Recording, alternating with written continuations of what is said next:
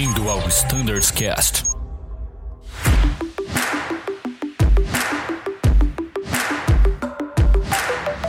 Fala pessoal, sejam muito bem-vindos a mais um Standards Cast. Este que é a continuação do episódio anterior sobre o MJ17. Continuam aqui comigo Marinheiro e Bruno. Fala, Bruno. Fala, Danilão. Fala, Marinheiro. Vamos continuar nosso bate-papo do MJ17 com muitas coisas interessantes. Show de bola, Marinheiro. Oi, pessoal. Estamos aqui aí para dar continuidade a, a, esses episódios aí do MJ17.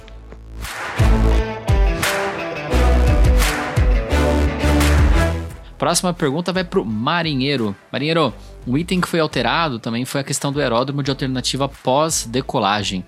a gente sabe de toda a disposição, né? Todo mundo aqui faz aula de regulamentos uma vez por ano e tudo mais.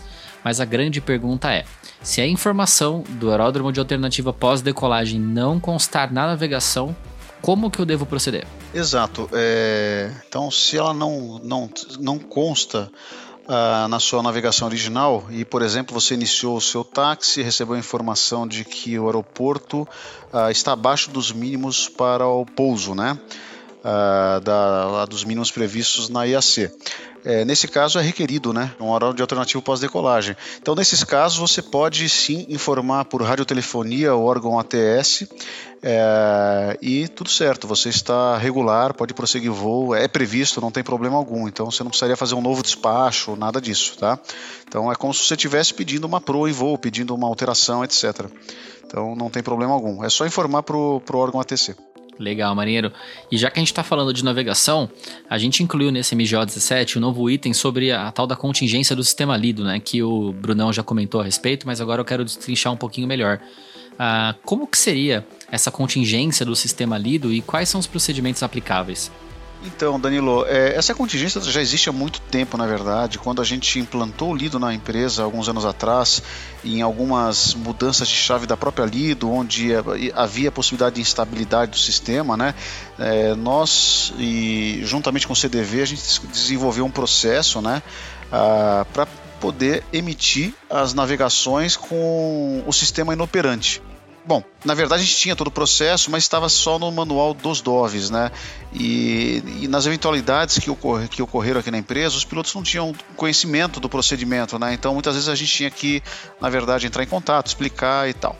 É, então a gente optou por inserir isso no MGO para facilitar e você ter uma informação aí de fácil acesso para os pilotos, né?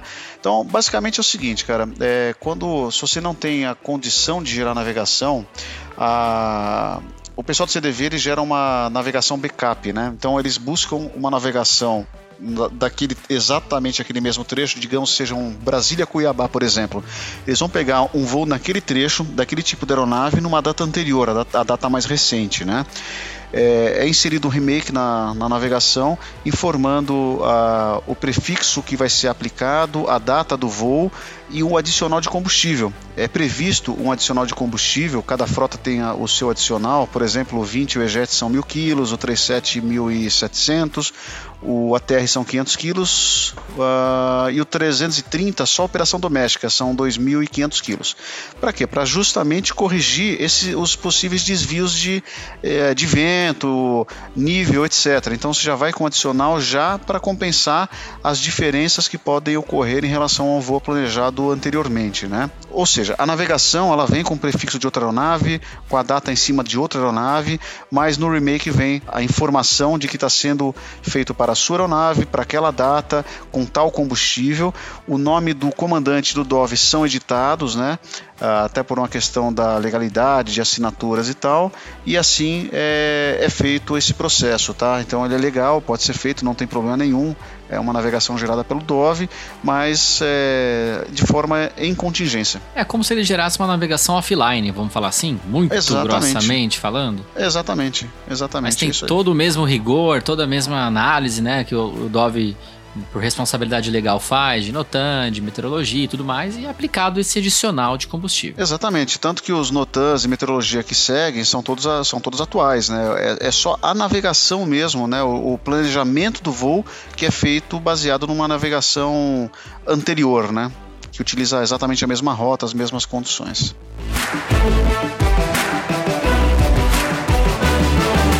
Muito bom, show de bola. Próximo tópico então vai para o Brunão. Bruno, houve uma mudança muito grande no item relacionado ao diário de bordo. Será que você poderia comentar sobre as principais mudanças? É verdade que agora ah, o diário de bordo não precisa ser mais preenchido nunca mais? o pessoal até acelerou Olha, o coração em casa, né? Meu Deus. Acelerou, acelerou. Eu não sei acelerou, o que eu faria sem preencher um diário de bordo no voo. Vou confessar, eu curto, me amarro em preencher aquilo, cara. Pra mim Mas, é, Danilão, só, só, dando um spoiler, ah. né? A gente tá desenvolvendo todo um processo né, de, do diário de bordo digital. E isso aí vai vir junto agora com os iPads, com toda essa parte da, do paperless, né? E isso vai ser uma realidade na empresa, eu diria assim, de máximo médio prazo, de curto para médio prazo, tá? A gente já está trabalhando há um ano com isso. E então, não que a gente vai deixar de preencher, mas que vai ser bem mais fácil, vai. que legal. Bem, sobre esse assunto a gente tem um podcast muito legal com o Gui Holtman. A gente falou sobre a implantação do iPad na Azul e as novidades. Fiquem ligados lá, pesquisem aqui na linha do tempo do seu aplicativo de stream preferido e você vai encontrar o episódio do iPad com o Gui Holtman, Guilherme Holtman. Confere lá tudo sobre o iPad e os projetos que vão acompanhar. Mas falando da realidade atual aqui, MJ17, Brunão, o que, que você fala sobre esse item? Bom, Danilo, uma da, das grandes motivações que nós tivemos para revisar esse item na totalidade foi realmente fazer o que vocês comentaram agora, que foi facilitar né, as instruções e facilitar o preenchimento do diário de bordo. Nessa revisão, o que, que a gente adicionou principalmente? Né? Aquela questão do destaque da via branca, da página branca, né, no caso, que agora não se aplica mais. Uh, outra coisa que foi revisado, foi adicionado alguns itens, foi na questão do IROPS.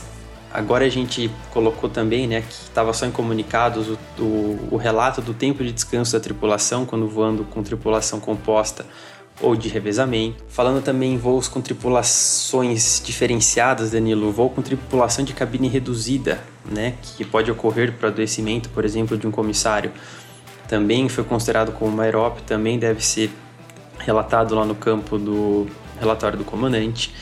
Enfim, tem, temos várias mudanças, a gente colocou as siglas lá, se você tiver alguma dúvida para consultar, também tem ali.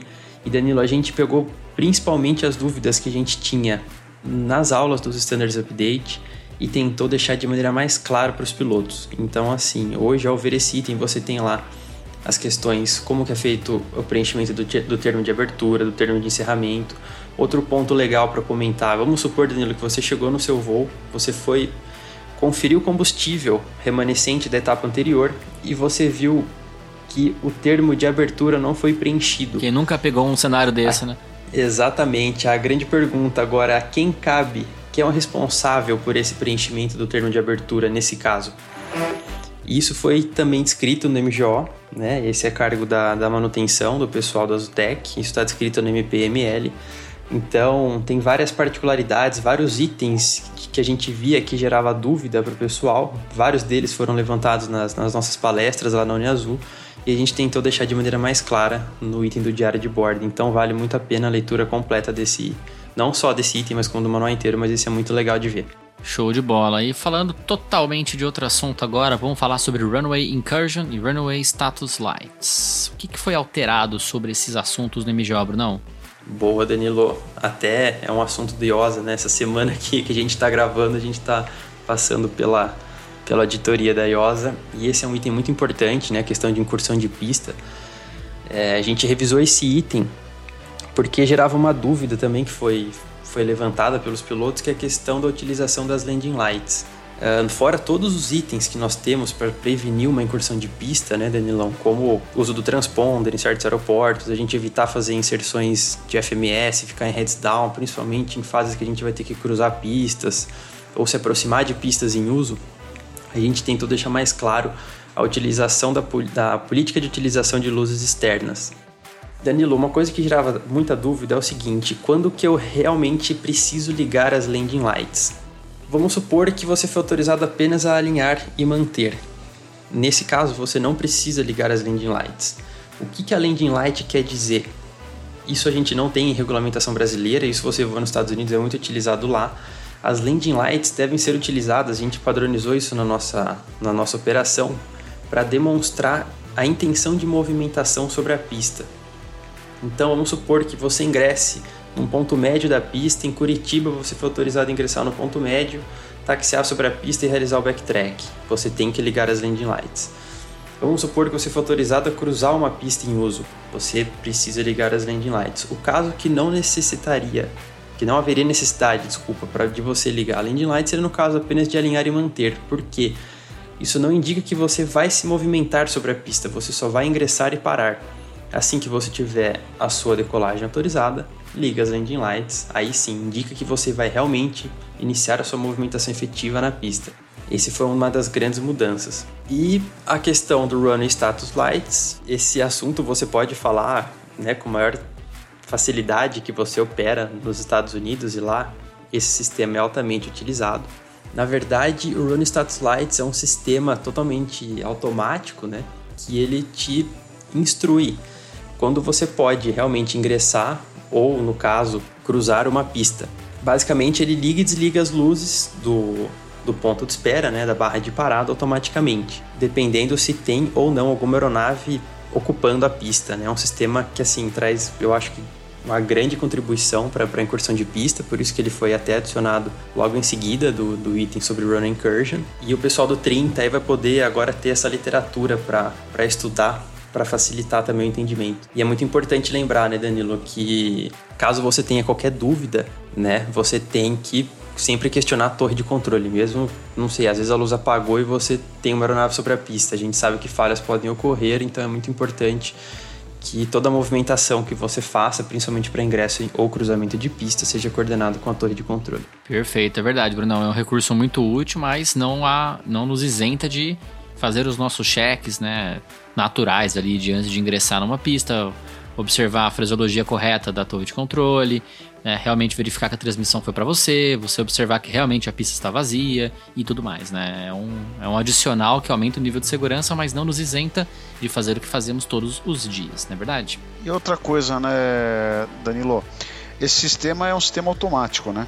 É, ele é um recurso a mais, mas é, não é porque está pagado, por exemplo, que você está tranquilo para fazer um cruzamento de pista, por exemplo. Né? Então, é, sempre a gente tem que observar, escutar a fonia, etc., para ter certeza que, que a gente não está não tá cometendo aí nenhum erro, né? um running cushion, alguma coisa assim.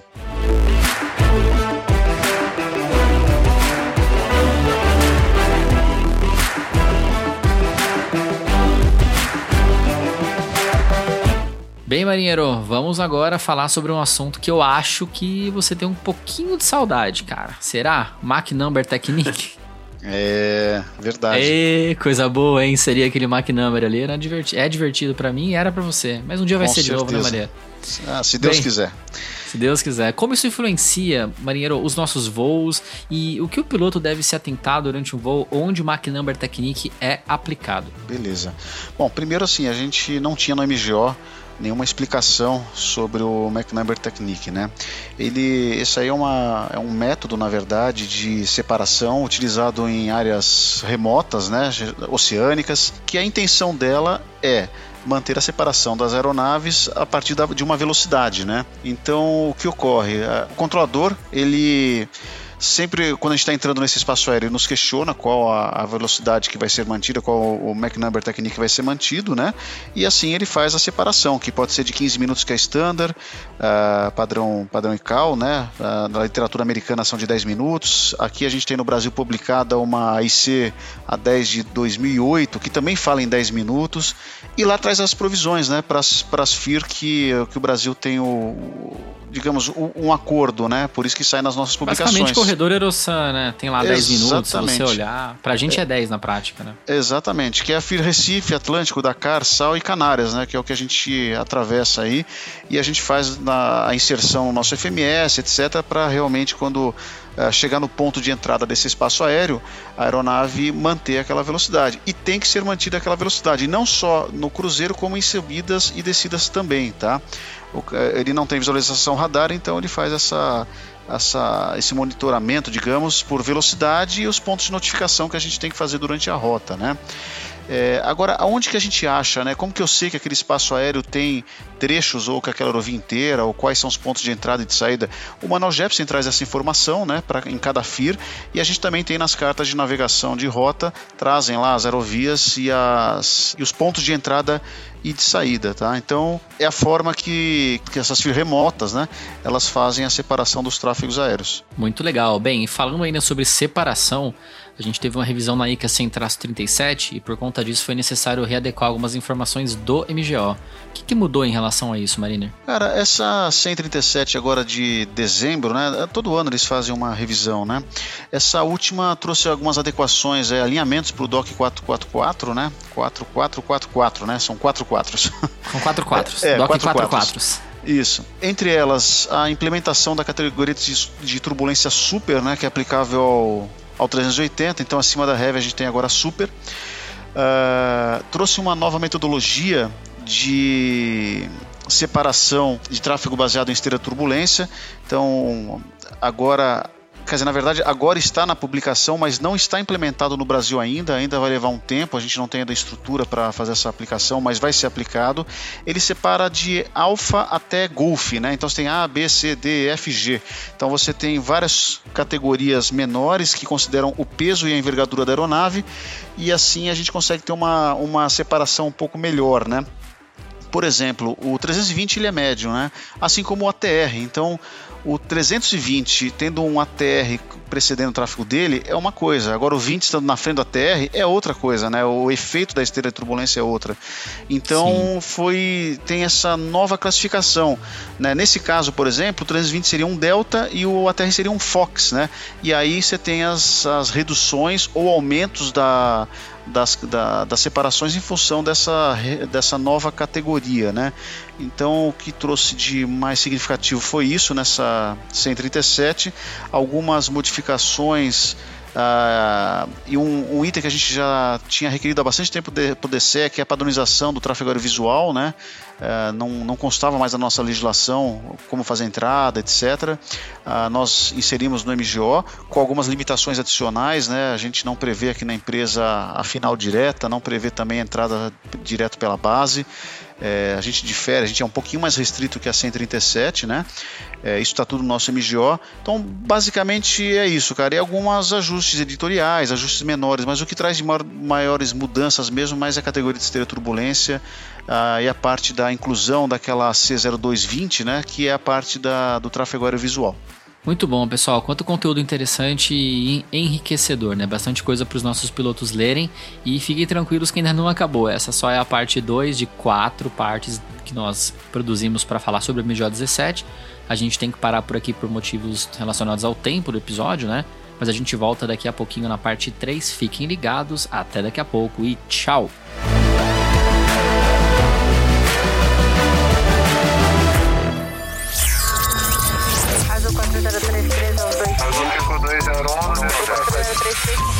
Você ouviu ao Standards Cast.